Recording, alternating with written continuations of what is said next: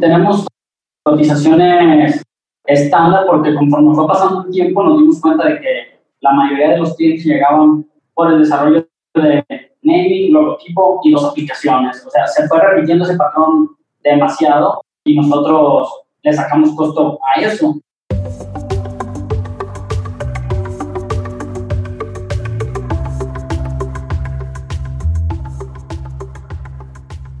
Ahora sí ya va a comenzar a grabar.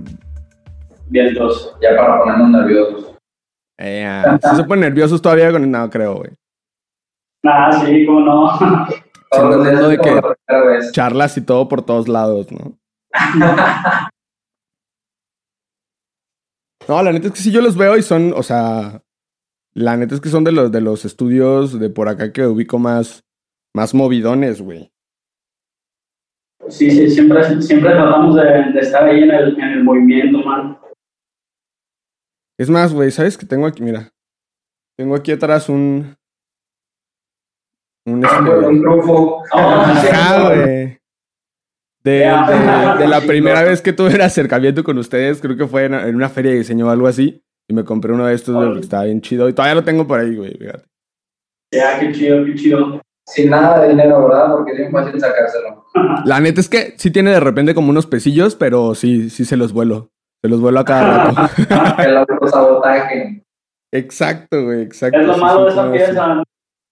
No te permite ahorrar lana. Sí, güey. Yo mismo, de hecho. Pero la verdad es que es, es un puerquito muy bonito, güey. Desde, desde la primera oficina que tuve lo tenía ahí a un lado, güey, de hecho.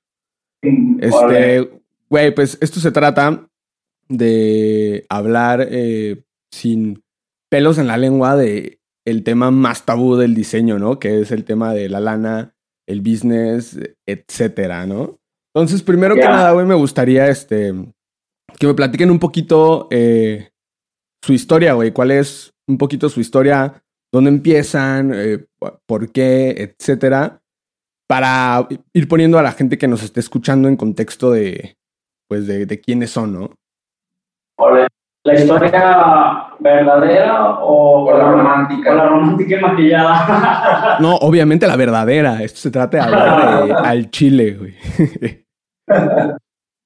A huevo. No, pues el, el High Studio comenzó con hace cerca de, siete años cuando Alan y yo, creo que ahí comenzó el, estudio, ¿no? Alan y yo trabajábamos en, un, en otro estudio de, de diseño yo era socio de un, de un, estudio de arquitectura y diseño y Alan trabajaba ahí con nosotros, pero desde antes éramos amigos, ¿verdad? Porque yo tenía un, una tienda de, de, skate y ahí Alan se juntaba a, a cotorrear y a era, era, cuando yo intentaba patinar, pero se me dio. Y pues ahí fue más bien donde este, convergíamos muchas personas que nos, gustaba, que nos gustaba ilustrar y pues echar este por ahí videojuegos, el Smash, y nos juntábamos ahí y Gabriel pues llegaba ahí a, a patear en Smash, a decirnos que no estuviéramos jugando. Teníamos ahí en el estudio la fachada, nos gustaba intervenirla cada cuatro o cinco meses y los Alan era de los más prendidos, que iba a, pintar la, la fachada y era como un espacio para para ilustradores, pues para amigos que les gustaba el street art y el skate. Entonces, Alan era ahí de los más prendidos y desde ahí nos comenzamos a hacer como compas. Después yo tuve un estudio junto con unos, unos amigos y, compañeros. Oye, güey, los voy a interrumpir ahí. Para esto, güey, ¿cuántos, ¿cuántos años tenían, güey? Ay, güey. Alan tenía como dos, güey. tenía, creo que 17 años. Güey, o sea... Ultra yo, sí ya tenía más, como 23, yo creo, ¿no? 24. 23, 24, más o menos. igual, igual morros, pues. Alan, Alan, estaba en la prepa y yo estaba a mitad de la, de la universidad. Entonces ahí fue donde, donde empezamos a, pues, a hacernos amigos. En el estudio que yo tenía saliendo, saliendo de la universidad, pues Alan era bien prendido ya para modelar en 3D, revisar y, pues empezó a trabajar con nosotros, ¿verdad? Empecé ahí con ellos, de hecho yo llegué como como tal cual freelancero o regalador de trabajo, de que no hay pedo, contátenme, hagan el paro, este, yo quiero saber cómo se trabaja y todo esto. Y pues ya resulta que me dijeron, va, este, pues vas a hacer renders de arquitectura. Eh, yo estaba más enfocado a, a renders de producto porque, pues, aunque yo no sabía que así se llamaba, yo más sacaba renders de, de objetos pequeños o piezas pequeñas. Y pues ya empecé a trabajar eh, resulta que nos, saliendo de trabajar nos íbamos a seguir diseñando y pues eso era como nuestro cotorreo, ¿no? Íbamos a cualquier bar o cafetería y seguíamos diseñando, ¿no? Todo el tiempo de que para una pieza, para este, proyectos conceptuales, cualquier cosa, siempre estábamos todo el tiempo diseñando. Después de que, de que Alan estaba ahí trabajando en el estudio, yo impartía clases en una universidad local aquí de, de Tepatitlán y algo me tocó ser mi alumno durante mucho tiempo, y pues era un alumno así súper clavado, bien hasta la madre, y, ya empezamos a hacer proyectos de la escuela, pero fuera, fuera de la escuela, nos, íbamos a hacer su tarea en un bar tomando unos mezcales o un café, y de ahí seguían surgiendo proyectos, ideas, íbamos, simplemente nos juntamos a tutorial de diseño, a experimentar, a dibujar, y a debatir.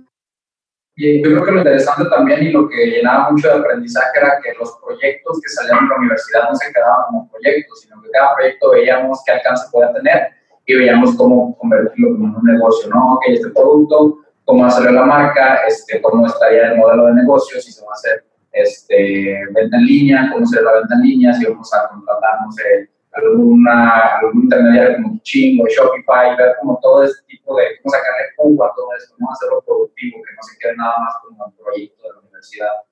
No mames, eso está bien chido, güey. O sea, ¿por qué, ¿por qué desde que estaba en la universidad, o sea, desde que estabas en la universidad dijeron, güey, hay que, o sea, ¿de dónde salió ese, esa idea de, de, de, que el trabajo o la tarea no se quede como tarea y si, si no salga como algo como real, güey? O sea, ¿dónde viste como esa, esa conexión? Pues no sé, era, era, como esta, esta motivación de estar prendido, siempre estar queriendo diseñar y proponer para que no se quedara tal cual como tal, ¿no? Como una, una tarea que pues los profes a lo mejor iban a decir, oh, está chido, tienes esta calificación y punto, ¿no? O sea, si ya sabíamos que podíamos hacer producto, ¿por qué no darle como la, o sea, la consecutividad que tenía que tener, ¿no? Como por ejemplo, si ya teníamos el proyecto, ya teníamos el prototipo, ya teníamos este, costos, ya sabemos todo, o sea, ¿por qué no lanzarlo como tal al mercado? Entonces, fue como que ese, ese clic que dijimos, ok, o sea, si ya tenemos todo resuelto, ¿qué es lo que impide sacar un tal cual? Y creo que es un miedo que tenemos mucho cuando somos estudiantes, ¿no? Que es como que, eh, sí, ok, ya tengo todo, pero que ahora que se va a quedar ahí, tengo miedo porque no tengo la inversión para lanzar la marca o no tengo la inversión para sacar el producto y es como ese miedo de que no sabes qué hacer. De hecho, creo que de los primeros proyectos que, que nos motivó así a empezar a, colaborar y sacar producto fue, fue el puerquito, ¿verdad? Que era como parte de una clase, era la, la interpretación de una canción tradicional. Hicimos unas piezas para la presentación ahí en la universidad y pues a mucha banda le empezó a, agradar el puerquito, nos publicaron en una revista y se nos hizo así como padre, que nos esta madre, pues igual somos diseñadores, hay que, hay que hacer algo, hay que, hay que empezar a, a bandearlo y a movernos. Fue como uno de los primeros proyectos que, que nos agradó y que, y que nos dimos cuenta que se pueden hacer cosas chidas en, en colaboración.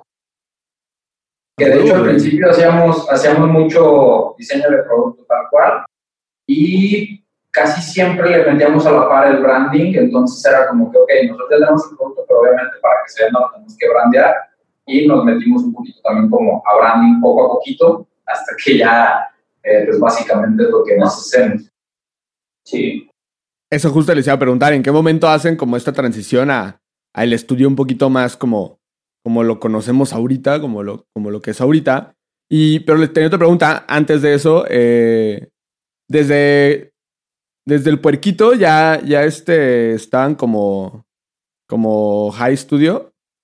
No, en, en, ese, en ese proyecto cuando lo empezamos ni siquiera teníamos nombre, pues era, yo impartía la clase con Alan, Alan desarrolló, estuvimos ahí como bien clavados en el proceso y ahí fue cuando se nos prendió. El, el estudio comenzó cuando el proyecto anterior, la, la, oficina de arquitectura cerró y ya un poco antes de que se terminara el proyecto de, de arquitectura, yo le dije a Alan, hay que, hay que armar un estudio, pues ya, ya tenía yo algunos, algunos clientes, Alan y yo todos los proyectos los desarrollábamos en, colaboración, entonces fue cuando se nos, se nos prendió a hacer, hacer el propio, nuestro propio estudio. Aparte, pues teníamos proyectos de desarrollo y, y, y todavía seguimos teniendo proyectos así como llegan clientes y quieren que desarrollemos una botella para tequila y nosotros también, aparte de la botella, pues les ofrecemos todo el, todo el branding y así, fue como se empezó a, a hibridar el desarrollo de productos con, con el desarrollo de, de marcas. A huevo, güey, está chido, me late, me late como esa historia. Este, en ese sentido, por ejemplo, Primero, es que luego voy, tengo preguntas como que, que se me van surgiendo por la conversación y quiero hacerlas como en el tiempo correcto, güey. Este. Díganme más o menos en qué año fue eso, güey. ¿En qué año dijeron, ah, eh, o sea, vamos a hacer ya el estudio eh, para literal, bueno, al principio hacer producto y mezclarlo con ese tema de, de identidad?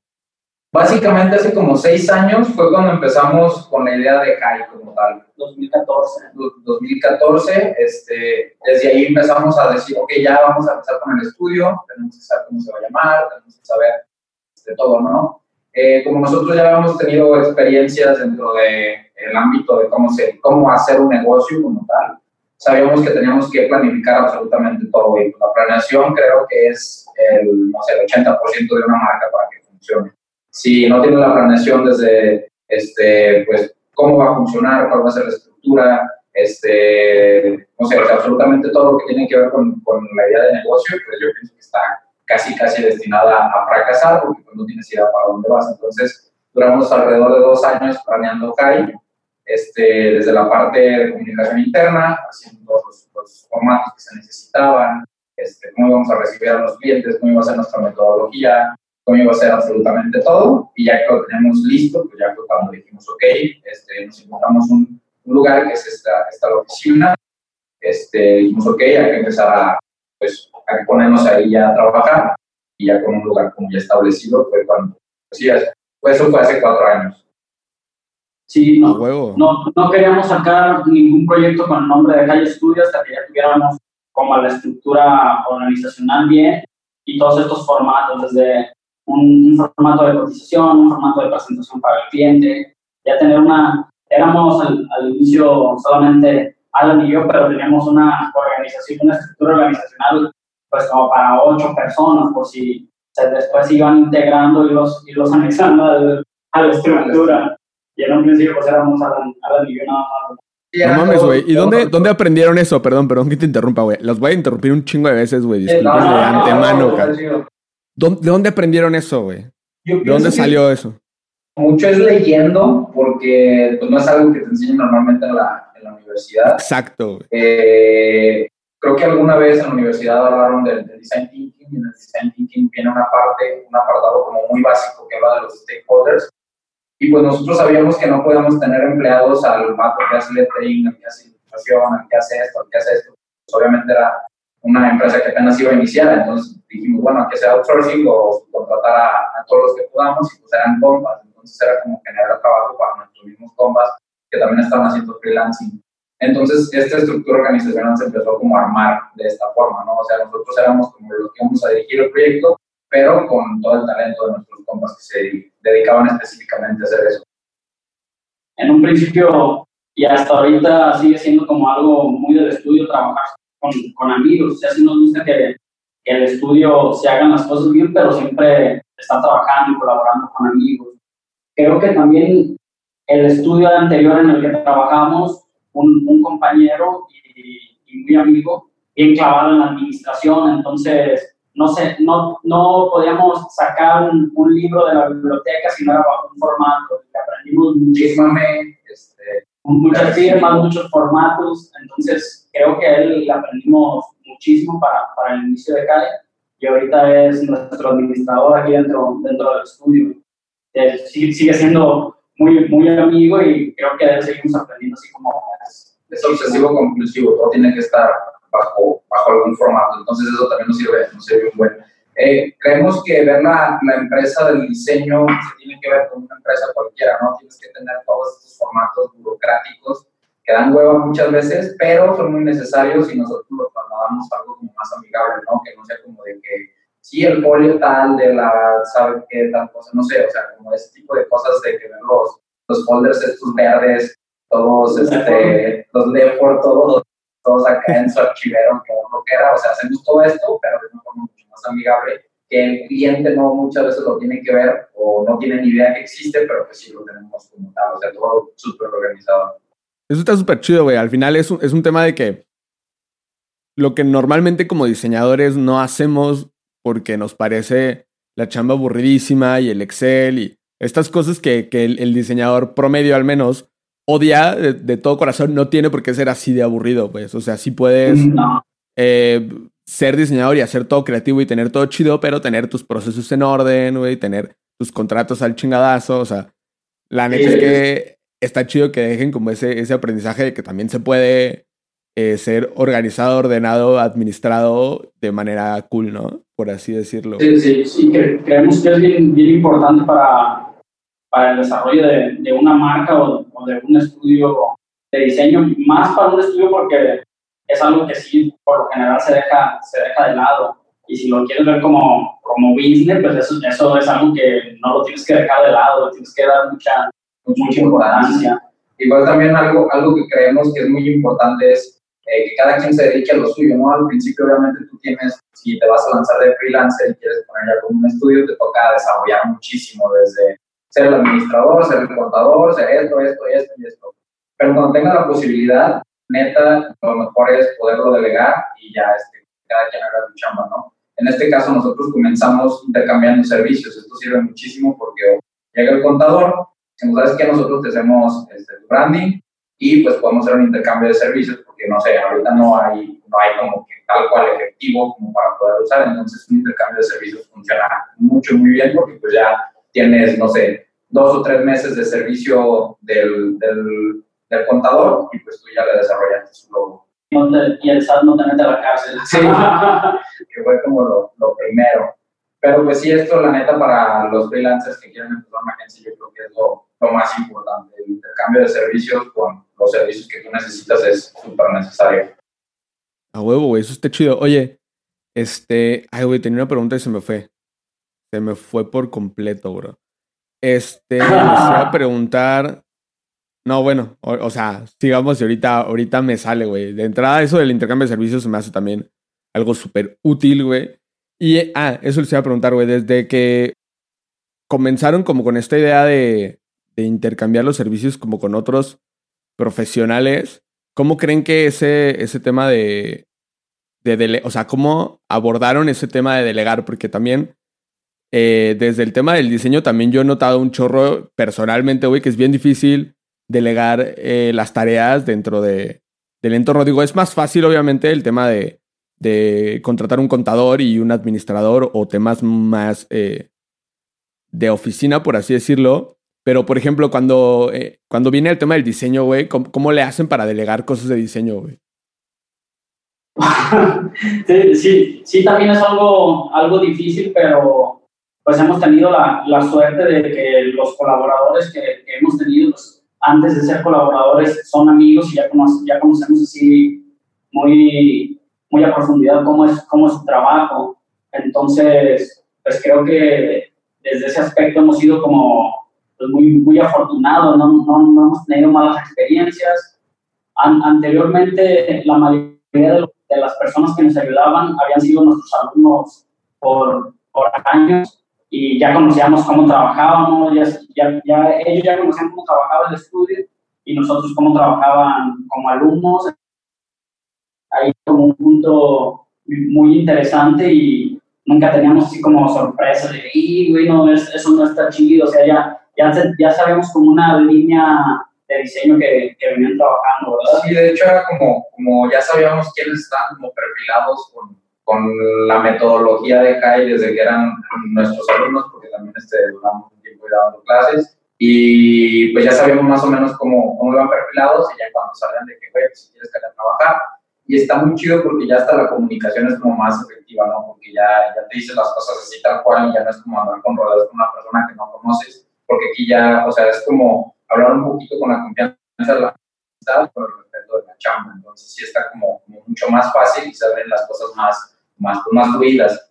En el caso de delegar, está muy cabrón porque tenemos una metodología como muy, muy variable, o sea, nosotros podemos empezar a veces desde un render o a veces empezar desde una lluvia de ideas, o a veces o sea, una fotografía, una fotografía, desde el fragmento de un libro, este, o sea, podemos empezar desde cualquier parte. Entonces, en este caso lo chido es que cada quien puede como que proponer, como tenemos una estructura muy, muy lineal, entonces es como de, ah, ok, a mí se me, se me ocurre esto, estaría chido por aquí, que si queremos, que no queremos, entonces es como que cada quien ya vamos viendo como por dónde darle, entonces muchas veces son proyectos como más integrales, entonces sí está chido que cada quien como que aporte desde, desde su trinchera este, lo que es especialista o lo que, o lo que más le da, este, o lo que, sí, o lo que más le gusta hacer.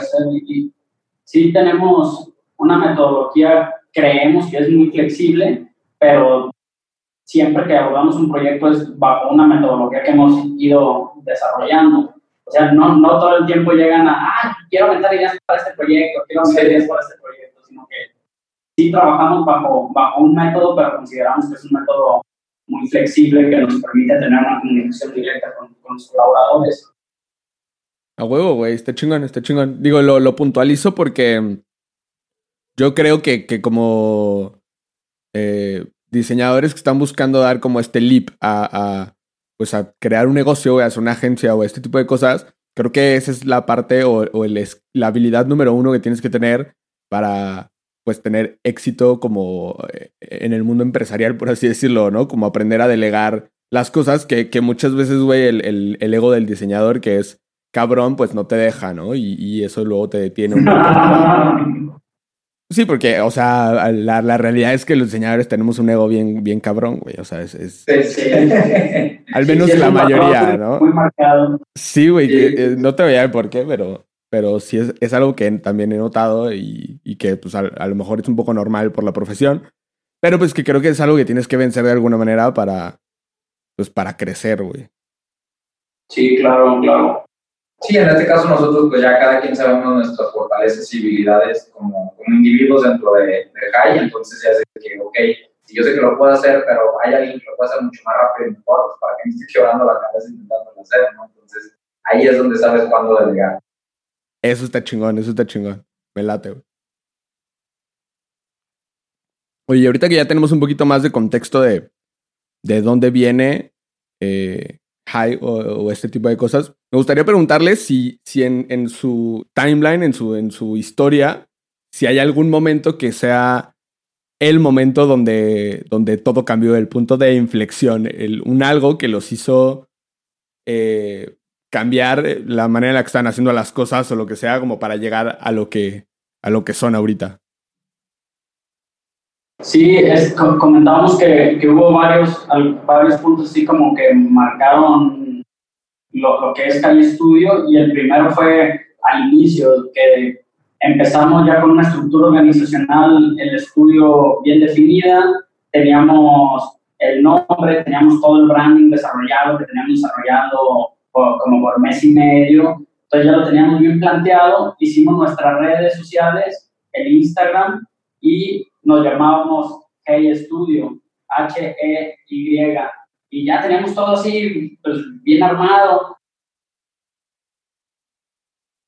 Eh, empezamos a subir nuestro primer proyecto y pues un chingo de, de seguidores y pues estábamos motivados. Me levanto un día a las 4 de la mañana y veo que alguien comenta de, eh, ¿qué onda? Hey, etiquetan a un, a un estudio de, de Barcelona muy chingón que nosotros no conocíamos en ese tiempo y dijimos, fuck, qué pedo, me le hablé a Alan a las 4 o 5 de la mañana, como loco, güey, hay un estudio que se llama Hey, ¿qué onda? Nosotros checamos ante INPI y no estaba registrado, entonces solo hasta ahí fue nuestra búsqueda, pero no contábamos con esa parte de que había un estudio que se llamaba Hey, le escribí, le llamé a Alan, no contestó, a las 7 de la mañana me contesta, güey, ¿qué pedo? Así y así, ¿qué, ¿qué, vamos a hacer? Pues, güey, hay que buscar otro nombre y hay que empezar de cero con esa parte. Sí, estábamos ahí entre la, el dilema de quedarnos como el estudio de México, que tiene el mismo nombre de los de Barcelona, que estaban muy chidos, o este, cambiar de nombre para poder seguir creciendo y no nada más quedarnos en, en México. Entonces, pues dijimos, ok, hay que aventárnosla y pues mejor empezar desde cero, no, no nos queremos limitar a nada más poder estar en México y, y punto. Entonces, sí, pues nos tuvimos que aventar ese tiro de, de volver a empezar todo pero pues ya con, con otro nombre. Sí, ya. aparte que estábamos enamorados del, del primer branding, muy motivados, duramos meses trabajándolo, puliéndolo, y cuando pasó eso dijimos, fuck, güey, que, fue, fue, como un zape de realidad. Sí, bueno, la, la cagamos, no podemos ofrecer servicios de branding si nos vamos a llamar igual que otro, que otro estudio, entonces, pues ni modo, hay que, hay que empezar. Y ahorita vemos el primer desarrollo de branding que hemos hecho. Ya, ya, no, ya, no nos, gusta, ya, ya, nos gusta más acá. Pero quedó, quedó con una buena historia ahí. Sí fue al, inicio como el primer, primer tropiezo y fue como un parteaguas de cambiar la identidad que ya, ya casi hasta nos estábamos tatuando de que qué bueno que no empezamos a tatuarlo. Sí. Creo, creo, que otro punto que fue, que fue muy importante y no fue un tropiezo, pero sí fue un parteaguas, fue el momento de ya hacer como todas las cosas legales, ¿no? Todo el hecho de asociarnos como tal, porque, o sea, sí ser socios, este, darnos de alta de Hacienda, o sea, todo esto es como que, ah, ok, sí, tenemos nuestro estudio, este, qué chido, ¿no? Todo esto, pero a la hora de formalizar las cosas, sí es como que, güey, ahora sí ya es en serio, sea, es un estudio, si vamos a perder, este, tiene que ver mucho que ver desde que, ¿sabes? Eh, si perdemos, nos podemos ir a la bancarrota, este, es facturar, es SAT, es esto, es esto es todo, todo este contexto que ya ubica la, la formalidad y también se siente como que, güey, o sea, ahora sí que hay una responsabilidad detrás de él, ya no nada más de que, ah, ok, cada quien por su, por su lado y están haciendo y a ver qué onda. Entonces, esta parte también creo que es un punto muy importante y que creo que la mayoría de las personas que piensan que son freelancers o que quieren lanzarse a hacer su estudio, yo pienso que el asociarse es una parte pues, que te ayuda un montón, ¿no? O sea, la verdad, yo creo que en este caso como, como Gabriel, eh, me está haciendo un paro también, o hace un paro muy importante para, para Kai, porque sí es de una sociedad, o sea, yo solo se me hace muy cabrón, o sea, es, como, como que sí ayuda muchísimo tener un socio. A huevo. Oye, y en esto de, en esto de los socios, eh, ¿qué ventajas y desventajas han visto de, de tener, de asociarse entre diseñadores? Porque es algo que yo he visto que, que tiene muchos contextos diferentes en el sentido de que, pues a veces no es lo más chido, pero en otras resulta muy bien, ¿no? Entonces, que, quiero que me cuenten de su experiencia, güey, como que tan, ¿sabes? Ventaja, pues, desventaja de, que sean diseñadores. Estamos viendo un podcast de Anagrama que mencionaban esto de, de las sociedades de, diferentes como disciplinas. De, están diciendo que les fue muy chido porque pues, cada quien era como como que no eran como afines al diseño entre ellos, sino que más bien cada quien como atacaba una diferente rama. En este caso creo que también, o sea, pues, cada quien funciona diferente y, y nos funciona como tal porque son como dos, yo pienso que tenemos pensamientos analíticos muy diferentes. Eh, creo que, no sé, o sea, Gabriel tiene como que esta parte de, diseño que es más bien como, como la parte experimental, al estar haciendo, al estar buscando la parte entendida de, hacer esto y esto y esto y esto y pues, no sé, yo me, creo que, yo personalmente es como el más analítico, el güey, esto se puede hacer, esto no, esto, o sea, como estas dos partes de, del diseño que, tienen que como, como, ser, ¿no? El que el dejar de estar todo el tiempo haciendo y el otro como parte de, aterrizar. Pues no sé, no sé si eso, tú cómo lo veas. Al contrario, güey. no, no, la, yo, yo creo los, los beneficios, mm, pues aquí no, no, hemos encontrado mucho, muchas contras, porque desde antes éramos muy amigos y aparte ya colaborábamos en, proyectos y sabemos decirnos las cosas así como al chile de, oye, esto la neta no es factible, a lo mejor le va a hacer perder dinero al estudio y la comunicación pues es, es bien chida. Después del, del, trabajo somos igual, igual de amigos o, o más que, que antes, pues y no hemos tenido así como ningún conflicto que, bueno, más, esta madre no, no, está chido dentro del estudio porque la comunicación es, es fluida. Otro punto, pues Alan, Alan lo ves como diferente, pero yo creo que al momento de diseñar somos así bien, bien similares. esa madre somos así como bien, bien clavados con lo mismo, casi al, al, momento de abordar el proyecto ya casi tenemos que dialogar tanto, ya sabemos hacia qué rumbo va y llegamos como, como a los objetivos muy fácil. A lo mejor es por tanto que hemos convivido, pero esa parte también está chida, que a veces pudiera ser contraproducente, pero yo lo veo chido porque llegamos a un objetivo así súper rápido, casi, casi sin hablar. Llega el proyecto y ya, ya sabemos más o menos la línea. O sea, no nos tenemos casi ni que ni comunicar. O sea, que estaría chido esto, sí, ya, ya sé, ya sé que. Eso está chido. A huevo, güey. Y pues la, la, parte de que es, sí está chido una, una sociedad porque pues es esa parte de sí, uno quiere lanzar un, un chingo de ideas y el otro estarlas como bajando o viceversa, diferentes puntos de vista, diferentes perspectivas, pero creo que el paradigma sí lo tenemos como muy, muy similar. Güey, qué chido, la neta es que es, está muy, muy perro que les haya funcionado este tema de, de aunque los dos sean diseñadores, pues tener como puntos de vista o, formas de ser eh, bastante distintas, que además de no solo ser distintas, güey, pues embona, ¿no? O sea, una, una apoya a la otra, Y creo que eso está, eso está chingón cuando, como en consejo al buscar a alguien para asociarte, güey.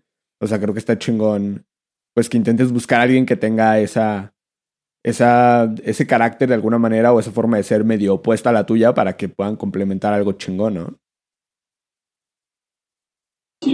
güey. Oye, ahora ya entrando en, un tema más de del business, güey, me gustaría saber cómo tienen estructurado eh, o sea, ¿cómo es su estructura de negocio, güey? De High como estudio. Eh, ahorita cuánta gente tienen, güey. ¿Cómo abordan más o menos los proyectos en, cuanto a este tema de, estructura. Para después pasar a un tema de, pues, de, lana, güey. Hay que hablar de lana, yo creo. pues la, la, estructura, cómo abordamos los proyectos, llega, llega el cliente conmigo o con Alan y siempre vamos a la, a la primera junta o la primera reunión con el cliente juntos, bajamos, bajamos todas las ideas, hablamos respecto al costo que va a tener el proyecto, le enviamos la cotización al cliente. Una vez aceptada, no empezamos a trabajar si no tenemos un, anticipo. Antes lo hacíamos mucho, veíamos así como clientes muy motivados y, no, sí, a hay que empezar. Nos gustaba el proyecto, llegaba un cliente que, vamos a hacer un proyecto de mezcal. Nosotros nos poníamos a trabajarlo y casi lo desarrollábamos al cliente se le bajaban las ganas y nosotros ya habíamos trabajado un chingo. No, no, nos, no nos importaba tanto, pero nos dimos cuenta de que pues no, no, estaba, no estaba tan cool esa, esa parte. Sí, está, eh, esa parte de, motivarse con proyectos, o sea, está, está muy chido, pero pues sí, obviamente, este, bueno, también depende del, cliente, porque muchas veces tenemos amigos que, están emprendiendo en su nueva marca o así, pues sí es, distinto, ¿no? Pero sí ya es como una regla. Si no hay este anticipo, no empezamos a trabajar por lo mismo que somos. Lo, lo normal, como en cualquier otro, otro business. Claro.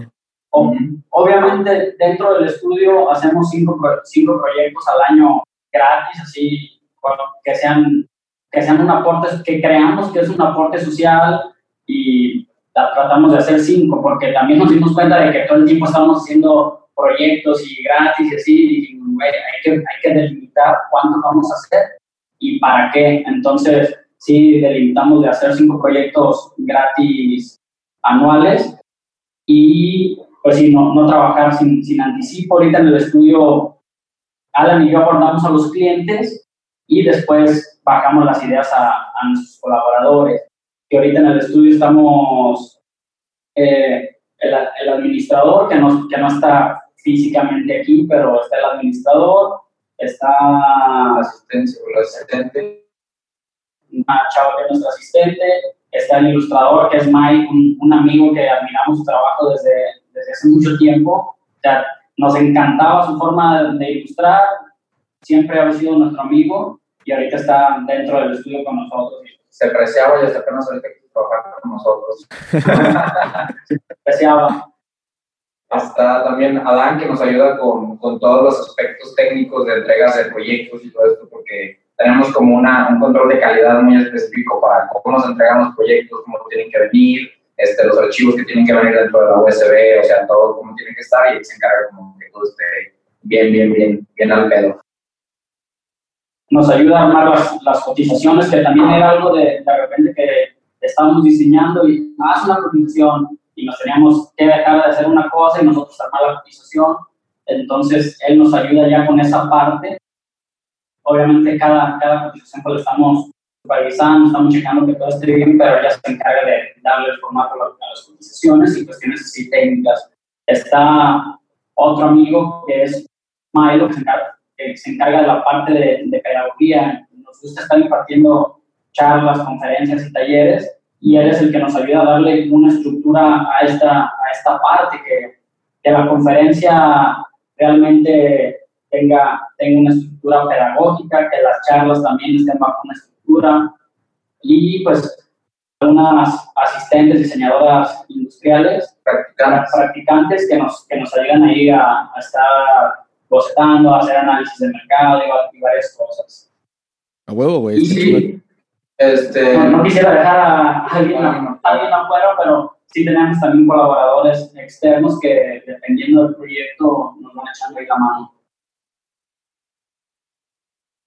Y me nos ayuda con el asado de la oficina también. Es importante tener limpio. Sí. Este, güey, este, ahorita que están eh, diciendo el tema, ¿cómo, ¿cómo, ahorita cuál es como su principal fuente de, de clientes, güey? ¿Cómo les llegan los clientes ahorita? Ajá. El tequila.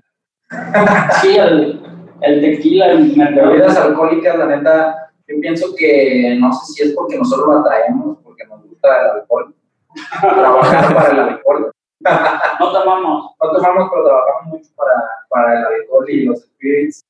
Pero yo pienso que sí, básicamente, yo pienso que lo que haces es lo que empiezas a traer, ¿no? Obviamente, entre más trabajas para un sector, tienes más portafolio de eso y más personas que buscan ese sector, pues obviamente van a contratar más fácil ese producto porque es lo que más haces. Entonces, yo creo que es básicamente lo que más tenemos, bebidas alcohólicas, es lo que más estamos generando ahorita, tanto tequila, mezcal, cerveza, vodka, vodka.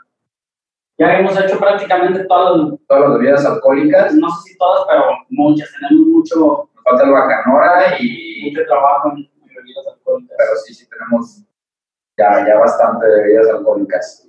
Oye, ¿ustedes hacen algo activamente para conseguir esos clientes o para conseguir clientes en general? ¿O, o ahorita, ahorita no, la verdad nunca, nunca hemos hecho como... Labor de venta. Labor, labor de venta. Y hasta, hasta ahorita muchas veces hemos pensado en, en salir y, y, hacer esta labor de venta, pero hasta ahorita no, no hemos tenido la oportunidad ni, ni, la necesidad. Creo que se ha dado mucho la publicidad en la región de, de boca en boca porque hemos desarrollado proyectos de tequila y nos van así como recomendando. Sí, lo que dice Gabriel, yo pienso que entre, entre broma, pero pues sí es verdad, o sea, salir de fiesta y traer tarjetas de presentación. Estamos en una región donde se produce muchísimo tequila, entonces sales de fiesta, este, entonces alguien te dice, no, bueno, pues, ¿qué, ¿qué haces? No, pues quiero hacer una marca, no, pues sabes que llevo mi tarjeta, entonces es como, todas estas relaciones obviamente puede que a muy largo plazo o a muy corto plazo, pero al fin y al cabo pues, va a salir algo, ¿no? Entonces pienso que de ahí sale mucho y ya como que nos empiezan a ubicar de que pues, el estudio que hace marcas de tequila también aquí en la región. Entonces, son borrachos. Son borrachos. Güey, este chingón, este chingón. La verdad es que creo que eh, geográficamente tiene algo que ver y está chido. Pero también sí. creo que, que, que, lo que dicen eso de, de, la recomendación, creo que también es una carta como fuerte en, en el tema de que seguro hacen o sea, quedan muy bien con los clientes y entonces los clientes cuando alguien cercano tiene que, pues es, al final esa no es una estrategia activa, por así decirlo, de como de ah. venta, pero yo, yo sí creo que el, el, dar un poquito más en tu trabajo es, sí. es como la, la, mejor estrategia de, de, marketing que tienes, ¿no? Sí, igual en, en varias ocasiones al cliente le regalamos como una botella de tequila, ya nosotros la diseñamos hace tiempo y tratamos de hacer como ese tipo de, de cuestiones de que, de que el cliente se pregunte, aunque, aunque le, al cliente le hubiéramos hecho un proyecto de, a lo mejor, un branding para una panadería, al final le damos una botella de tequila de parte del estudio y le decimos que nosotros la diseñamos, decir. y ahí creo que, es así como una conexión chida. Sí, ya ahí ya queda como el contacto de que, ah, no, está chida esa botella, este, ¿dónde la compraste? No, pues fíjate que me la dieron, estos chavos, nada, no sé, o sea, cualquiera de este tipo de conexiones, pues, funcionan muchísimo, yo pienso que de portafolio y de, y pues de venta, o sea, porque sí, en realidad nunca hemos ido a vender como tal y pues no, ni siquiera sabemos cómo hacerlo. No, no tenemos ni idea de cómo alguien que nos ayude. Ya sea, alguien, alguien que, que, sea experto en ventas de branding, si, si está escuchando esto. no, no es está cabrón, ¿no? Debería de existir, la verdad, pero, Sí, sí, sí, porque la neta no nos imaginamos como antes llegando acá de puerta en puerta a las empresas. Oigan, este, su logo está feo. acá de trajecito, ¿verdad? Con un maletín, con un maletín, al rotafolio. A la Madmen. Sí, no. A la Madmen, exacto, güey. Qué loco. Oigan, y ahora pasando como a, otro tema, este, quiero que me platiquen cómo hacen para, para cobrar sus proyectos, güey. ¿Tienen una estrategia ya? ¿Tienen eh, el Excel al chingadazo? ¿Cómo es, cómo es que, que, hacen eso para que la banda que... E, ese es el, el issue número uno, eh, yo creo, en el tema del diseño, que la banda siempre tiene, o sea, siempre que vas a una escuela, me, me queda claro que ustedes tienen esa experiencia porque pues dan un montón de, de workshops y tal. Y, y, estoy segurísimo, güey, que una de las primeras preguntas de la, de la banda es, güey, pero ¿cuánto cobro? ¿Cómo le hago? ¿no?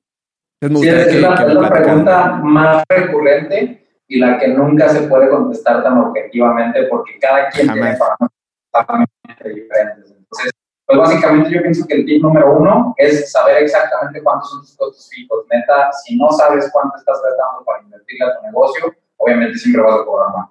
Eso está como súper implícito. Tienes que saber cuánto gastas, cuánto estás gastando en primer lugar en tu renta, tu luz, tu agua, este, tu internet, eh, todo lo que estás gastando, equipo de cómputo, este, si compras tantos libros al año, si pagas tantos cursos al año, si te metiste en diplomado, si te metiste en una maestría, o sea, todo eso, aunque lo veas como indirectamente o personalmente, tiene que ver para tu desarrollo profesional, entonces todo eso lo tienes que estar evaluando, cuántos son tus tus gastos fijos y ya con eso este, puedes tener como un aproximado de que tienes que saber, bueno, un parámetro, y también otra cosa es que casi siempre le decimos a los clientes, en producto tienes que ganarle más o menos el 100% de tu producto para estar como bien. O sea, en producto. En cuanto a servicio, también pues tienes que ir, viendo también este, ciertos parámetros, desde, este, no sé, el cliente, la región, el contexto, el alcance que va a tener el proyecto. Entonces, son como varias cuestiones a, a, checar. En el caso ya, este, por ejemplo, si ya eres una empresa que empieza a crecer un poquito más, también tienes que empezar a ver nóminas, este, impuestos, eh, no sé, eh, seguro, eh, empiezan a como agregarse más cosas, entonces por eso muchas veces la gente no ve como el detrás de, de, las empresas de, ok, ¿por qué cobra tan poquito como freelancer y tanto como empresa? Entonces es como, como esta balanza que también yo creo que es, esa es una parte, pero sirve como parámetro. También creo que un freelancer que no tiene gastos fijos tan, tan marcados o tan elevados puede llegar a cobrar mucho más que una mejor empresa que tiene un edificio súper grande. También mucho tiene que ver cómo, cómo entregas el proyecto, qué tan preparado estés, cuáles han sido tus resultados con clientes anteriores. O sea, son varios parámetros que que se deberían de tomar en, en cuenta, pero pues sí, el, el, saber tus gastos fijos es algo muy, muy importante para que estés haciendo business y no solamente estés trabajando para, para, mantener, para, para mantener tu computadora prendida o para ponerle más memoria a tu computadora. Sí es un parámetro, pero creo que también tiene que ver tus entregas y tu portafolio que tengas. Pues muchas veces también el portafolio como que empieza a marcar como parámetros, ¿no? Estamos hablando el otro día de que hasta las, los features en, en Behance pueden ser como parámetro también para, para costear, ¿no? De que, eh, no sé, una empresa si ya reconocida o si ya está, ya está featureada en, algún aspecto que muchas empresas no, eso también es como un, parámetro que puedes decir, ah, ok, o sea, yo puedo decir que ya me featurearon en este lugar o en esta revista, o aparecí en este libro o esto. Entonces, sí son como aspectos que indirectamente sí son este, factibles para, cobrar más, por ejemplo. Oye, ¿y tú crees que, realmente el, cliente al final le importa ese tema, güey? Como de, los features y de... Digo, tiene que ver de alguna manera, yo creo, en el tema de... publicidad, por ejemplo, que, hay, agencias que ya sabes, o sea, las primeras conversaciones la agencia te puede decir, el proyecto que yo voy a hacer va a estar de entrada, o sea, de entrada lo van a ver, no sé, güey, dos millones de personas porque eh, en cuanto yo lo saco, Behance ya está al pendiente y me pone por ahí, o sea, de que de estas agencias que ya tienen como el nombre chingón y obviamente eso también yo creo que, que sí tiene como una validez. Pero tú crees que en general el cliente o le importa real o, o es algo más bien que a ti como diseñador te da la autoestima o a ti como estudio te da como el, el la validación suficiente para tú decir, ah, güey, voy a cobrar más caro, ¿no? No, en, en, este caso yo creo que no es algo que sea como para el cliente directamente, sino más bien es algo que te da a ti como validez de que tu trabajo en realidad no solo tú como estudio lo ves bonito, o sea, o que tú lo estás viendo como, como ah, yo soy chido y ahí está mi jale y ya, o sea, yo pienso que más bien es como una parte de decir, ok, es, este estudio hace las cosas bien y ya está como dentro del spotlight de, de, otra, de una curaduría, podríamos decir. O sea, no es tanto como que el cliente vaya a decir, ah, ok, con ellos no voy a ir, voy a tener más ventas. Pues no, o sea, simplemente es como este aspecto de que, pues sí, o sea, ya estamos siendo como, o ya está siendo reconocido por algún otro curador que no eres este, precisamente tú mismo. Y, igual, yo creo que la mayoría de los clientes ni siquiera conocen el Behance o, o, las, o las páginas donde publican los proyectos, pero sí, puede, sí pudiera llegar a ser como un pequeño respaldo para mostrarle el portafolio al cliente. Muchas veces sí, sí es como darle un, poco de confianza al cliente de que publicaron un proyecto en, en Londres o Nueva York y ya sabes que este, este proyecto fue publicado por tal o cual página que tiene cierto prestigio o este proyecto salió en tal o cual libro en otra parte del mundo o aquí mismo en México como un respaldo pero tampoco creo que al cliente le importe mucho. Yo pienso que al final al cliente le importa más el, resultado que, le vas, que le vas a brindar y los objetivos que debes de cumplir por medio del, diseño. Que al final yo creo que lo que buscamos las, las empresas o, los diseñadores es que te busquen por tu trabajo, no tanto porque pues, eres diseñador y le sabes mover a la computadora, ¿no? Creo que es como que el, cliente que estamos buscando todos de que, güey, o sea, yo vine contigo porque me gusta lo que haces o sea, no es porque le ando buscando ahí, este, cotizando con un chingo y al final a ver quién me deja más vara y entrar casi casi a licitación o concurso. Y pues es básicamente eso, yo pienso que sería como el cliente ideal, ¿no? De que, oye, yo voy a llegar contigo, me gusta lo que haces y por eso este, contigo, estoy contigo, o sea, es lo chido. A huevo, güey. Oye, ahorita que están hablando como del tema de, de eh, como los features en, en, en blogs, en revistas y en estas cosas. La neta es que algo que a mí me parece súper chingón de, de High es que, eh, o sea, siempre todos los proyectos que ponen andan en blog de aquí, en el blog de allá, güey, en, ¿sabes? En un montón de, como de lados, siendo como ese feature. De, me gustaría saber si tienen como alguna estrategia para eso, cómo, cómo hacen, güey, que, que sus proyectos anden en, todos lados, güey. Pues, eh, en un principio sí nos clavamos mucho en en Behance porque queríamos obtener una, una banderita y decíamos, güey, ¿por qué nuestros proyectos no, no podido tener alguna bandera? Hicimos un análisis y dijimos, ah, güey, pues la curaduría de Behance es más o menos así. Nos clavamos muchísimo, muchísimo para, para una banderita en Behance. Puedes ver los documentales de quiénes eran los curadores, este, qué es lo que hacen. Como concurso. o sea, o sea muchísimo para ver qué onda. De hecho, nuestro, nuestro administrador, este, eh, está súper clavado con una, pues es un soft, es una aplicación que hace análisis, hasta hicimos análisis de color de todos los proyectos que sí estaban valorados, este, desde cuántas imágenes, este, si suben, si suben fotos, si suben renders, si suben GIF, este, o sea, todo, todo, todo, todo. Y al final, pues, este, dijimos, bueno, pues, o sea, sí estamos haciendo las cosas dentro de los parámetros que recomiendan para, para hacer, este, para tener banderita en Behance, pero pues al final no, pues no, no pasaba y donde de repente pues sucedió en un proyecto y dijimos, ah, cabrón, o sea, era un proyecto que ni siquiera le veíamos potencial y, pues sucedió, entonces estamos medio sacados de onda. Y el, el hecho de los demás este, blogs y eso, o sea, que toman como las imágenes de Behance y ni siquiera nos dicen de que, oigan, este, los vamos a, van a aparecer en nuestro blog o en nuestra página, o sea, de que nada más los toman y ya. Entonces, Pero no te das ni cuenta. Aparte hubo un punto también donde nos clavamos de que cada proyecto que subiéramos eh, se viera mejor que el, que el, anterior y que el anterior y y sí, nos, nos empezamos a clavar mucho, mucho en eso. eso. fue también un parteaguas, eh, mencionando lo que nos decías hace ratito, como en el timeline de Kai. Llegó un momento en el que dijimos, tenemos que ser mucho más estrictos en la, en la curaduría de los proyectos. Y de hecho, recuerdo precisamente que una vez nos comentaste que las sombras se veían medio, medio raras.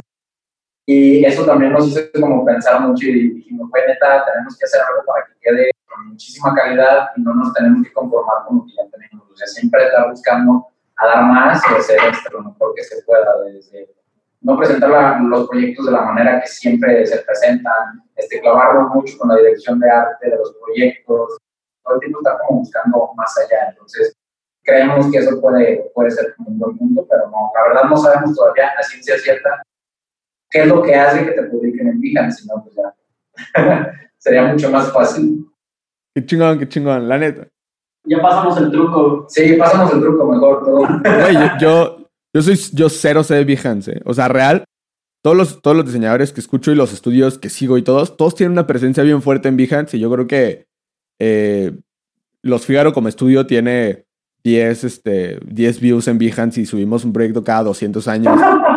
es real, o sea, Behance yo jamás lo he, lo he movido mucho realmente. Yo desde que empezamos nosotros me clavé más en, en, tener una página que se viera más o menos chida y tal, como para competir un poco en ese nivel. Pero a hat no me he metido jamás y no tengo idea de cómo funciona. O sea, les pregunto desde la duda genuina de, de güey, yo no sé, güey, yo no sé. Y la verdad es que en mi experiencia el tema de los features en, en blogs y en revistas y tal, la neta sale un poquito de, de empezar a mandarlos. O sea, yo antes pensaba mucho de que, güey, pues seguro hay, o sea, obviamente hay, pues, pero pensé que era solo gente eh, sentada en internet buscando todo el día eh, en páginas de diseñadores para ver cosas chidas. Y después empezamos nosotros de repente a mandar eh, los proyectos a, diferentes blogs y creo que eso, eso ayudado un chorro. O sea, entonces, la neta es que ya nosotros, si sacamos un proyecto, de repente lo mando a, a 10 blogs y a ver si alguien lo, lo jala o no, ¿no? Entonces, creo que eso, eh, creo que es, es, como, como tip para, para la banda. Creo que, pues, que no, que no tengas, o sea, que no te dé miedo ponerte, ponerte enfrente, ¿no? O sea, tú manda tus proyectos y, y a lo mejor alguien los, los publica o no, pero pues, si no los mandas, la neta es que tienes 900% menos posibilidades de que te vean, ¿no? creo que a mí, eso como, como tip, creo que eso es lo que a nosotros nos ha funcionado más o menos, ¿no? Igual bueno, que luego se tiene, se tiene que armar un podcast de, de cuáles son las, las, especulaciones para entrar, para tener banderita en Vista. Sí, ¿verdad? Voy a buscar, voy a buscar quiénes, quiénes en México tienen un chorro y voy a intentar hablar con ellos puntualmente solo de eso, güey, solo de eso. Tú haces para que Behance te ponga el, feature. Contáctalos a los Futura o Anagrama o o sí, ya, ya, que me hagan caso, güey. Claro que sí, claro que sí les voy a hablar. No, o sea, yo encantado, imagínate. Pero bueno, este, quiero que regresemos un poquito y que me cuenten, estábamos hablando del tema de, de cómo ponerle precio a, a, tus proyectos y me gustaría saber, ya me dieron como unos tips en general de de qué cosas tomar en cuenta, que está súper chido. Pero me gustaría saber si ustedes tienen como más puntualmente una, una, estrategia de, ah, nosotros, mira, a los costos fijos le sumamos esto, le quitamos esto, le ponemos el otro, checamos el alcance, bla, bla, bla. O sea, ¿cómo, cómo High le pone precio a un proyecto, güey?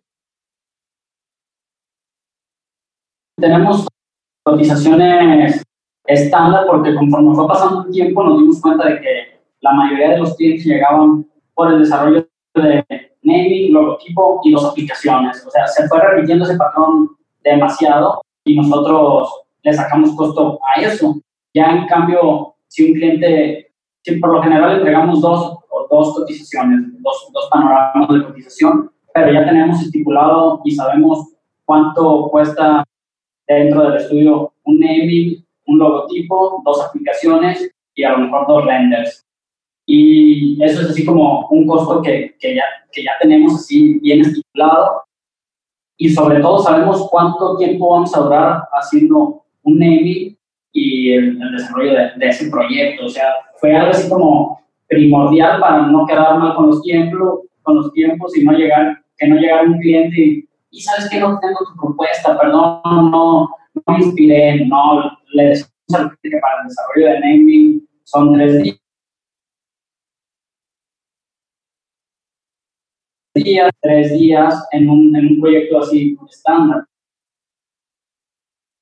fue algo bien importante para definir los costos. Sí, claro, es súper importantísimo porque muchas veces puedes decir, güey, voy a ganar un con este proyecto, pero en realidad el proyecto dura dos años y no estás dando cuenta que pues en realidad cada año que pasa es un 10% menos de cuento que, o sea, si el proyecto dura un año en específico es restarle el 10% de, costo, de ganancia total para, para el estudio, porque en primer lugar tenemos la depreciación, tenemos este, un buen de cosas que, que pues en realidad van quitándole como más bien la ganancia del proyecto entre más rápido salga el proyecto, obviamente siempre es mucho, mucho mejor para, para el estudio, pero pues obviamente no andamos como cargando los proyectos ni los clientes. O sea, simplemente nosotros sabemos que dentro de lo que está de nuestra parte, eh, si somos más eficientes en cuanto a los tiempos, pues obviamente va a haber mucho más.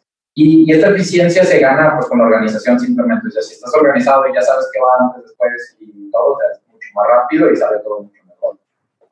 También tratamos de, no descuidar el, proceso, aunque, aunque sabemos que entre más rápido sea el proyecto, más ganancia va a haber para el estudio, el proceso siempre es algo que, cuidamos mucho y, y, lo seguimos así muy bien, nos clavamos demasiado en esa parte, pero sí, sí definimos cuánto nos dura dentro de cuánto, nos lleva dentro del estudio hacer, un, hacer una propuesta, ¿verdad?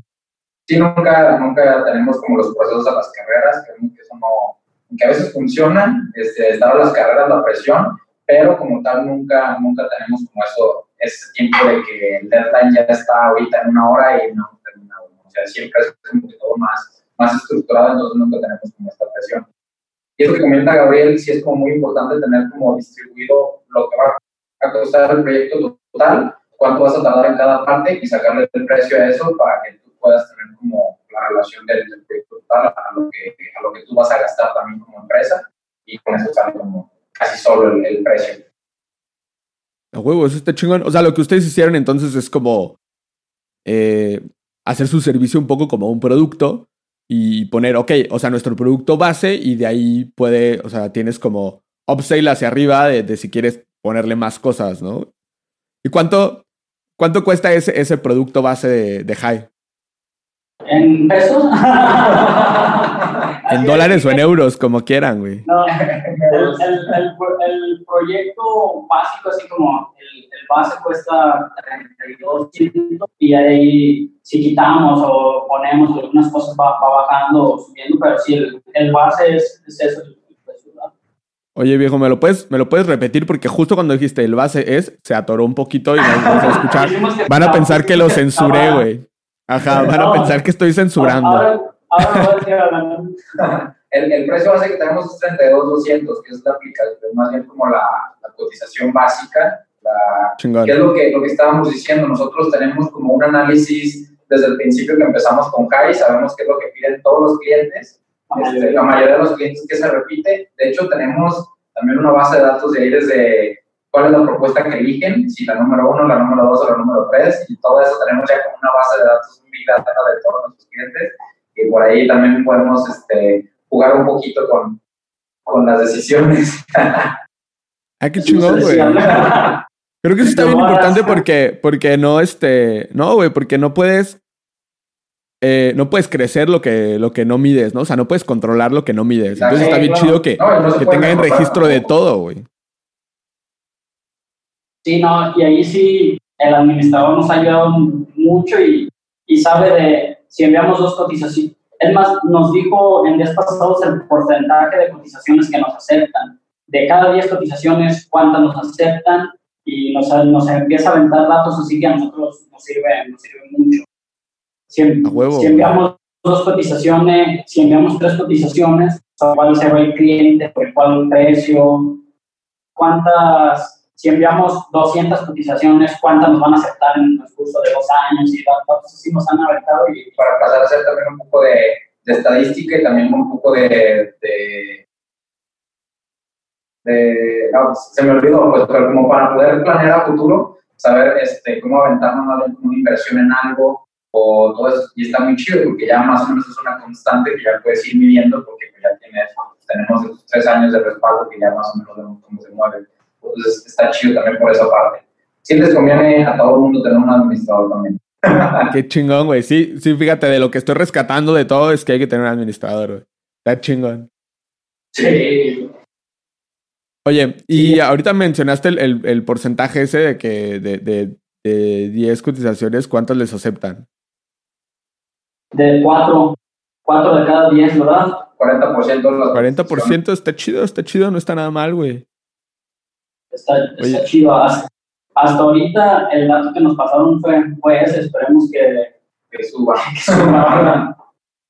no, pero en general creo que es algo medio normal, ¿no? O sea, luego la, eh, la gente piensa que, pues que mandas dos cotizaciones y tienes dos proyectos y la neta es que no, o sea, y creo que en mi experiencia en general es un tema de, de, un porcentaje más bajo siempre y creo que, que, cuando estás empezando tengas, tienes en, o sea, tengas en mente que tienes que mandar 100 cotizaciones para tener este, 20 proyectos, pues creo que está chido tenerlo en mente para que la banda también no se desanime, ¿no? Porque pues, mucha gente pide cotización para ver qué onda y, no es necesariamente sí, claro, proyecto mañana, ¿no? Y así como te piden a ti, pues le piden a otros dos, tres, entonces, o sea, es, es medio normal, ¿no? Que...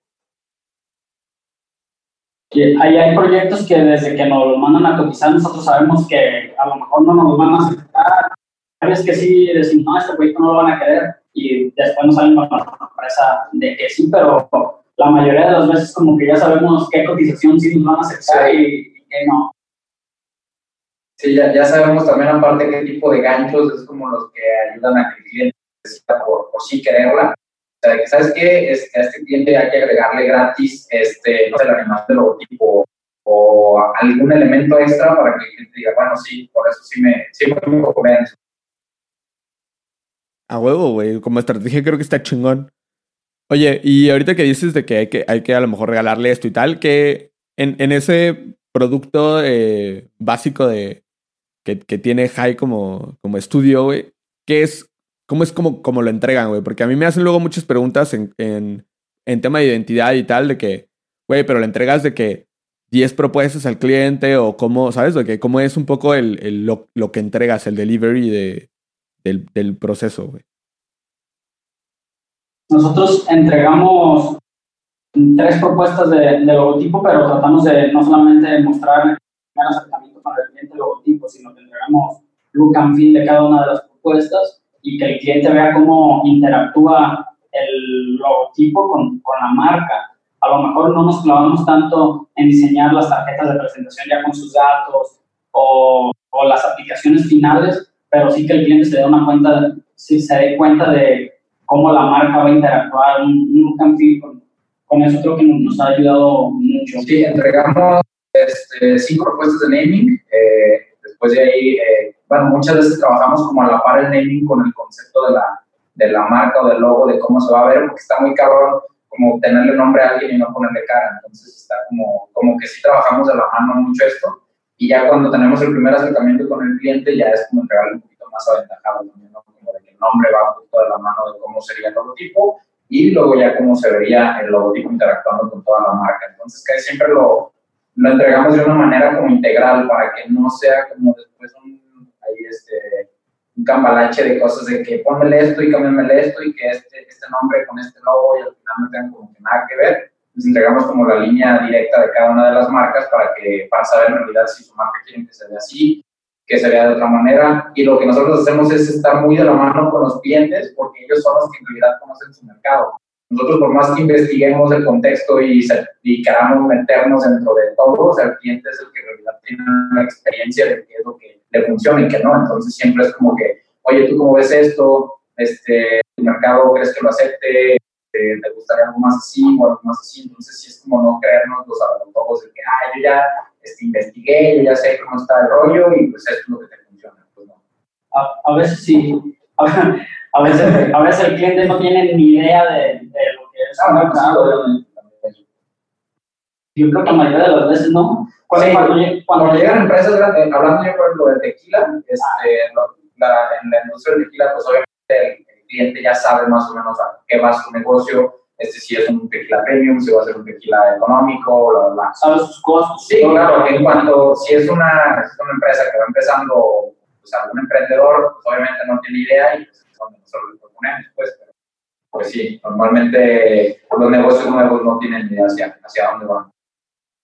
Qué chingón, güey. Está padre porque es un tema de, de literal de escuchar, güey, de poner atención a quién es tu cliente y qué es lo que tiene que decir y entonces ves cómo es la mejor manera de, en la que puedes tú como profesional resolver, resolver cosas, ¿no? Porque además la neta es que como diseñadores, más que hacer cosas bonitas y temas visuales o lo que sea, güey, pues resolvemos problemas y creo que o ponerte ante los clientes como, güey, yo te puedo ayudar a resolver problemas de, eh, de, en muchas índoles. Ay, perdón, va a sonar un desmadre. En muchas índoles, este, creo que ayuda un montón a, a que la, la, profesión tenga como otra valoración y tal, ¿no? Porque, pues ya sabes, ¿no? Eh, hay el estigma de que, de que a los diseñadores les va mal, eh, a los gráficos particularmente.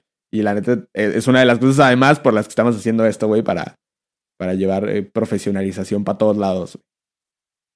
Sí. Nosotros, nosotros aquí tenemos la sucursal de McDonald's saliendo de aquí, ¿no?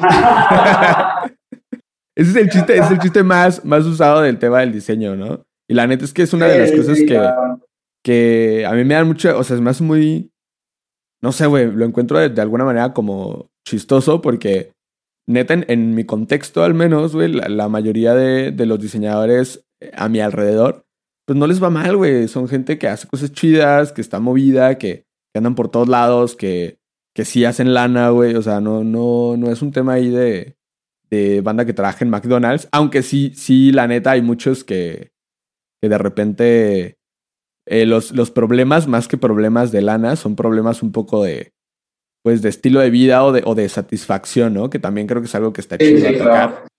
El tema de no pasarla mal haciendo tu trabajo, ¿no? Porque literal he tenido este eh, cuates o, personas o sea, cercanonas que, que neta dicen de que no, es que yo trabajé en una agencia y no sé qué, y, y, me salí porque literal me tenía que meter al baño a llorar todo el día porque la presión, o sea, de que cosas así fuertísimas, ¿no? Y yo, porque la neta es que yo nunca estaba en una situación similar, ¿no? O sea, sí de repente hay estrés y hay cosas, pero pues nunca, nunca tanto. Entonces también es algo que creo que a mí personalmente me gustaría como apoyar, ¿no? De que, güey, o sea, yo quiero que, que, los diseñadores, pues tengamos en general, o sea, que no haya diseñadores que tengan que encerrar en el baño a llorar porque la pasan mal en su trabajo, güey. O sea, eso está terrible, ¿no?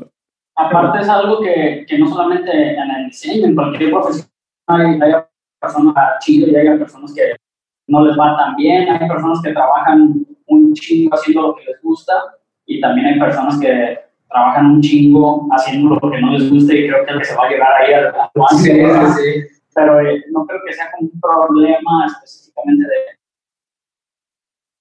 de... sea ni siquiera tanto por la pasión o, o, el, o, las ganas que le eches, muchas veces también tiene mucho que ver eh, pues, suerte, ¿no? Es el, ese punto en cuanto, si estás en el momento dedicado al, este, en el lugar adecuado, es cuando, cuando va a suceder o pasa algo que en realidad dices, pues, o sea, esto fue como el parteaguas de, de mi vida, puede ser, pero pues también es, o sea, con eso mucha gente que le echa un chingo de ganas y no es suficiente, o sea, muchas veces sí es como ese, ese toque de suerte que creemos que sí tiene, tiene que ver.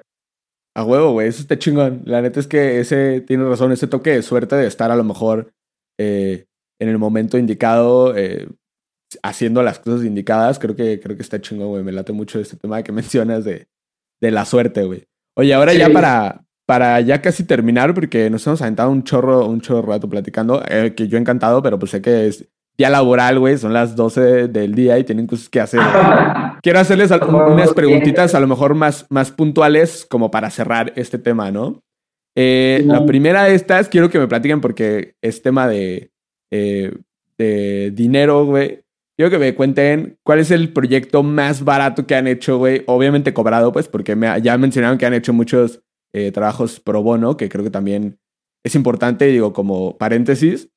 Creo que la banda luego está como muy clavada en no hagas nada gratis y creo que tampoco es el acercamiento. Yo también creo que está chido de repente eh, colaborar sin un tema de, lana en mente y, y, como lo dicen, tal vez buscando esa manera de, de un apoyo social, ¿no? Creo que está muy chido eso que hacen de, de, tener eh, un número de proyectos al año eh, sin cobrar, güey. Creo que está muy chingón y, y, la neta es algo que creo que deberíamos de hacer un poquito más todos, güey. Creo que está, está chingón. Pero fuera de eso, güey, este, ¿Cuál es el, proyecto, el proyecto más barato, güey, y el proyecto más caro que han cobrado, güey? El proyecto más barato pues, fue el, el primero, yo creo, de, los, de, los, primeros que tuvimos como pues, fue el, fue el más barato. Y el más gacho. Cierto. Sí. ya te escuchó. No, de, hecho, ya te escuchó el cliente. De hecho, el primer proyecto que hicimos sí fue, creemos que pues sí fue el más económico y, y, fue un buen proyecto, pues, pero sí fue el más barato. Pues. Todavía no tenemos oficina, no sabemos mucho de nuestros costos y fue el proyecto que cobramos más barato, pero mm, también que nos dio algo, algo de alcance. Pues. Yo, yo estaba, a ver, aquí para que no se malentienda, yo estaba hablando de un proyecto que hicimos para un productor de música en Europa, ¿eh? para que no piensa el cliente local que tenemos aquí trabajado como primer cliente. Ah, no pasa nada. No voy a pensar que estamos hablando de él. César de Europa ni nos pagó, güey. Sí, por eso. pero lo cobramos barato, no nos pagó, pero lo cobramos muy barato.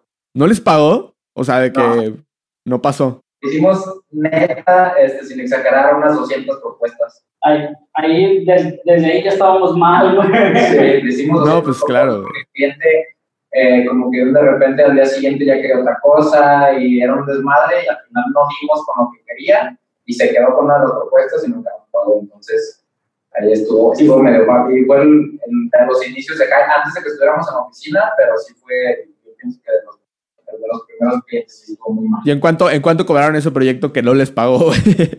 5,200, ¿no? O 3,200, algo así. Como 3.200 convertido a euros. No. Pero sí, güey, que... Sí, pues sí. 100, 100 euros, 200 euros, no sé. No, no, no, no recuerdo, pero... Pero sí, en pesos eran 3.200 pesos. No mames, güey. Y ni, ni porque era barato les pagó, güey. Qué cabrón, güey. ojalá, que no le vaya bien a la persona. qué, culero, güey. Pero bueno, también creo que es algo que, que tiene que ver y son de los chingadecillos que te hacen aprender, ¿no, güey? O sea, la neta es que eh, de, de, todas esas cosas eh, aprendes algo y creo que es algo que vas poniendo en tu contrato cada que te pasa, ¿no? Sí, de hecho, también escuchamos, escuchamos también ahí, nos identificamos mucho que estaba diciendo anagrama de que cada uno de, de las líneas que tienen sus, sus, contratos es como que una experiencia mala que les pasó. Entonces, este, cada, cada, punto, y estamos totalmente también de acuerdo con eso, porque cada vez te vas como respaldando este, con cada cosita que, que te sucede y es estarlo poniendo. O sea, por más mínimo que sea, así es como, como ponerlo, porque sí, puede libras de muchos problemas.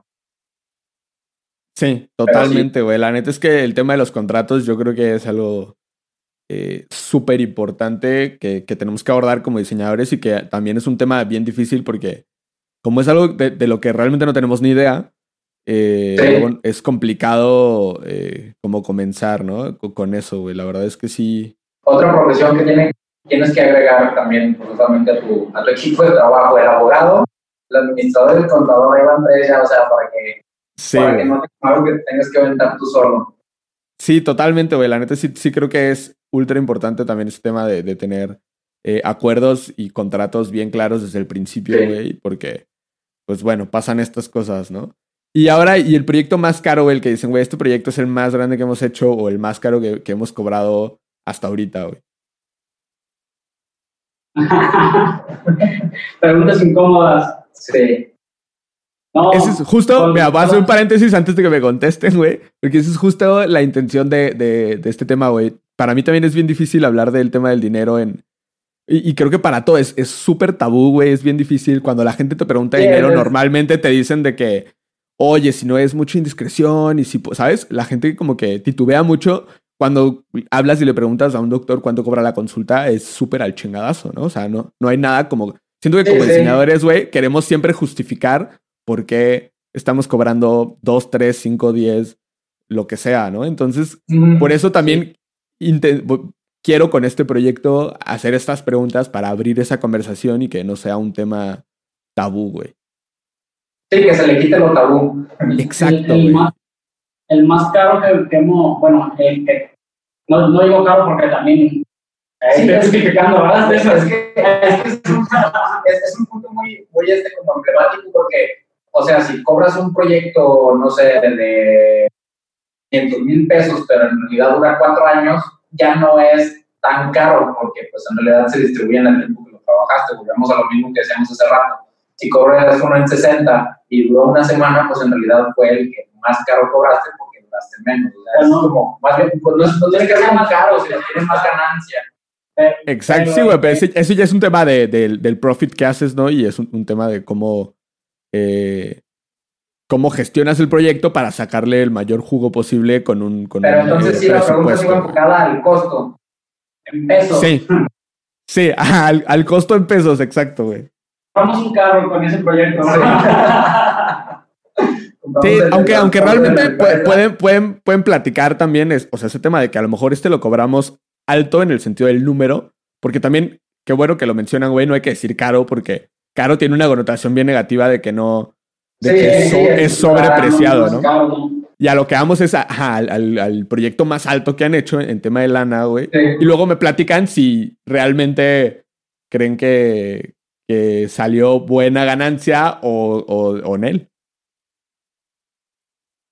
Sí, es, ese, ese fue un proyecto que, que cobramos pues lo regular que, que, cobramos nada más era proyecto grande que pudimos sacar en poco tiempo y, y cuando lo terminaron de pagar fuimos y sacamos un cargo de la agencia, entonces andábamos entre 200 y algo el, proyecto. O sea, la cotización del proyecto fue de 200, 200 y cacho. 230. A huevo, güey, está chingón. Que, que al final se, se, también se extendió un poquito porque también necesitaron un poco, eh, necesitaron medidas corporativos y pues también ahí hubo un poco de ajuste en la cotización. Como 250. Ah, dos. bueno, no sé, aumentó, pero la primera cotización, el primer paquete, el que salió así en la primera fase, pues fue eso, de 260. Sí.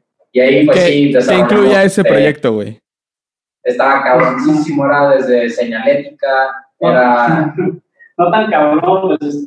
No, yo me, me, refiero a, o sea, que la chamba se con mucho, o sea, puedes desarrollar una señalética, dos interiorismos, eh, una identidad, y pues la identidad era como pues, un buen de aplicaciones, era de sobres, folders, este, uniformes, eh, rótulos para camionetas, o sea, era todo, todo, todo, todo, todo. Entonces, sí, era, fue un proyecto muy, muy completo. Qué chingón, qué chingón. Ya lo hicimos hace mucho tiempo, eso fue hace como tres años, más o menos. Órale. Pero, pues sí, también no, no era un proyecto que, que se salga de, de lo que hago, así, pues, nada más llegó y lo quisieron, lo, creo que lo hacemos con muchos clientes, pero el cliente lo quería todo así en una fase. Y no solo fase. Todo lo que se nos hizo chido. A huevo, está chingón, está chingón. Justo es, es, es el objetivo de estas preguntas, güey, nada más. O sea, está nada está bien y está mal, yo creo, en el tema de, de cuánto le cobras a tus clientes y tal. O sea, todo depende, obviamente, de, de, de, de, la chamba que tú haces, de lo que tú crees que vale tu trabajo. La verdad es que en, yo en el diseño también lo veo muy subjetivo, güey, y creo que es bien importante como mencionar que tiene mucho que ver con el mindset de la persona que está haciendo el trabajo, güey. O sea, si tú crees que tu trabajo vale poquito, güey, pues, pues así es, ¿no? O sea, al final eh, no, no creo que haya tanta ciencia, güey, cuando tienes los costos y eso, y, y, y el profit que quieres hacer, pues lo, lo pones tú, lo pones tú y, y, lo acepta o lo, lo valora el cliente si, si le entra o no le entra, ¿no? Sí. Y, y hay proyectos que, que hacemos una cotización bien, el primer acercamiento con el cliente a lo mejor puede parecer elevada y a nosotros, ah, güey, agarramos un cliente grande con una cotización chida, pero al momento de desarrollarlo como dice Alan, el proyecto se puede extender un tiempo y esa cotización que tú decías, no mames, estoy, estoy cobrando bien chido, al final pues es un proyecto normal, es nada, es nada más como dividido en proyectos pequeños. O peor, güey, o le pierdes, ¿no? A mí sí me ha pasado que, que, que mandas la cotización, una cotización bien y a la hora de elaborar el proyecto pues requiere más, más, este, eh, recursos de tu parte y ya haciendo las cuentas, pues no te salió chido, ¿no? Y hay proyectos que lo valen, que aunque, aunque tú le pongas de tu lana, si tiene alcance chido, si te gustó el resultado, pues está, está cool, no, no, hay problema, pero hay proyectos donde le pones de tu lana, el, el proyecto no te gusta, no, no te gusta, no lo pueden ni, ni, ni el portafolio, entonces ahí sí es cuando crees que le pierdes más. Sí, y ahí, ahí entendemos algunos, este, colegas que nos decían que pues, el proyecto no está desde el principio, prefiero no tomarlo. Eso se nos hacía como algo muy rockstar, pero creo que muchas veces sí es mucho mejor. A huevo, güey, está chido, está chido. Les voy a hacer otra pregunta así más eh, concretona, que es, eh, eh, ¿qué consejo, qué consejo le darían ahorita a sus yo de hace seis años que estaban empezando high como para no sé, güey, el, consejo, lo que sea que, que han aprendido que le, le, tengan que decir ahorita. O sea, ahorita viajas al pasado y le dicen a sus yo de, de cuando iban empezando high, como, güey, este es el consejo más importante que tengo que dar. Chinga. Empieza tú. El consejo. pues es que. Ay, no sé, tú empiezas. Bueno, yo, yo creo que, el, que el, al principio sería para mí meter a diseño industrial desde el principio. O sea, no le ando escalando perdiendo tiempo a, a, Porque yo al principio quería entrar a arquitectura, eh, andaba por ahí, me lo que quería estudiar, lo que quería hacer y yo creo que en este, en este punto sí sería como desde el principio no, no haber perdido el tiempo de andar buscando por dónde, siendo pues yo pienso que sí es una pregunta que todos nos hacemos, ¿no? Al momento de, meternos a la universidad, ¿qué voy a estudiar? Yo pienso que si todos le pudiéramos decir a nuestro niño de antes o, o preparatoriano, decirle a qué meterse porque pues ahí está chido, creo que sería eso, o sea, métete a estudiar esto porque esto va a estar chido y te va a ir bien en eso más incertidumbre en el ámbito creativo, ¿no? De que pues, lo que estamos hablando, que las, obviamente son las carreras o las profesiones más, más mal pagadas, entonces, no, o sea, yo pienso que sí es como darle seguridad a lo que vas a hacer y darle por ahí. Clávate más en lo, que, en lo que estás haciendo, o sea, aparte de, de, la pasión, porque muchos pueden tener pasión, pero clávate estudiando lo que, lo que, lo que vas a vender y, y, lo que estás ofreciendo. Otra cosa creo que sería como mantener una comunicación abierta con los nuevos clientes que van a llegar, que van a llegar a ti. Eso sí sería como un consejo chido. Trata de que tus clientes sean, sean amigos, porque si son tus amigos puedes obtener más información de ellos y entregar un mejor producto. Información real. Sí, o sea, eso también pues es una, una que más bien que a todas las personas que vayan empezando, sí tengan como que, esto que dice Gabriel, que se hagan compas a los clientes, porque esto sí es como algo que nos ha funcionado mucho a nosotros, porque sí es una, una comunicación muy chida y salen resultados mejores, porque sí es, habla con la verdad, no con sus expectativas. Eso está bien chido, güey. Habla con la verdad, no con tus expectativas. Simón. A huevo, güey. Pues eh, de mi parte, güey, es todo, güey. ¿Algo que, algo que quieran agregar, que les gustaría comentar, eh, lo que sea. Un, consejo, bueno, no sé si es un consejo, pero creemos que está bien chido experimentar, salirte de tu zona de confort, no siempre seguir la misma fórmula, puedes seguir una fórmula y estar con tres proyectos y que te vaya bien chido, pero estancarte en la cuestión creativa. En el estudio, todos los viernes, en las tardes, hacemos proyectos conceptuales. Esos proyectos sí, sin ningún cliente, lanzamos todos ideas, hacemos proyectos horribles, hacemos proyectos que quedan chingones, pero experimentar, cagarla y, y dedicar un tiempo como si fuera chamba. Los, los viernes es como chamba, los viernes de la tarde estar tomándonos unas chelas, cotorreando y haciendo proyectos sin clientes en específico. Creemos que esa madre es bien, importante para los estudios, ¿no? Y, saliéndonos totalmente de, del diseño, ¿no? Porque muchas veces decimos que si te clavas mucho en la parte plástica del diseño y estás teniendo referencias de diseño todo el tiempo, vas a sacar como lo mismo. Entonces, cuando buscamos referencias, nos venimos, salimos totalmente del diseño, nos empezamos a clavar en arquitectura, en biología, en física, este, nos metemos como en cosas que no tienen como relación directa con diseño para que no sea como el resultado de, siempre. Sí, y colaborar con, con, más amigos y sentir veces incómodo con las propuestas conceptuales que realices, porque ahí salirte de esa zona de confort de que, ah, este proyecto me gusta y va a estar cool y va a estar en Beacons, también salirte de esa parte y no mezclarlo con, con los clientes, ¿verdad? Porque al final sí, sí tratamos de trabajarlo con, con una fórmula que sabemos que va a funcionar en el mercado pero sí seguir experimentando, hacer cosas que no, con las que no te sientas tan cómodo, salir de tu zona de confort de diseño. Es algo mm, creemos que es algo importante. Huevo, güey. Está chingón. La neta es que estoy súper de acuerdo con ustedes con ese tema de, de la experimentación y de salir de tu zona de confort del diseño, ¿no? Porque la neta es que sí, luego nos vemos atrapados como en este mismo ciclo de, de pues que está basado obviamente en que tienes un proceso y cómo llevas tus, tus proyectos. Entonces, como sigues el mismo proceso, de repente también te puedes clavar en que salgan resultados muy similares y, creo que está bien chido que tengan un tiempo dedicado cada semana así de, chamba para voltear a ver a otro lado y, hacer proyectos que salgan otra, otras cosas de ustedes, ¿no? Está muy chingón, güey. Chido, muchas gracias. También este, agradecerte por, por invitarnos a este, este proyecto, está, está muy chido. Eh, y pues nada, muchas gracias a todos, a menos que los que nos vayan a escuchar. los que nos no, al contrario, güey. Muchas gracias a ustedes, güey, por aventarse, aventarse eh, ahora sí que el clavado a ciegas, güey. Creo que la neta está súper chido.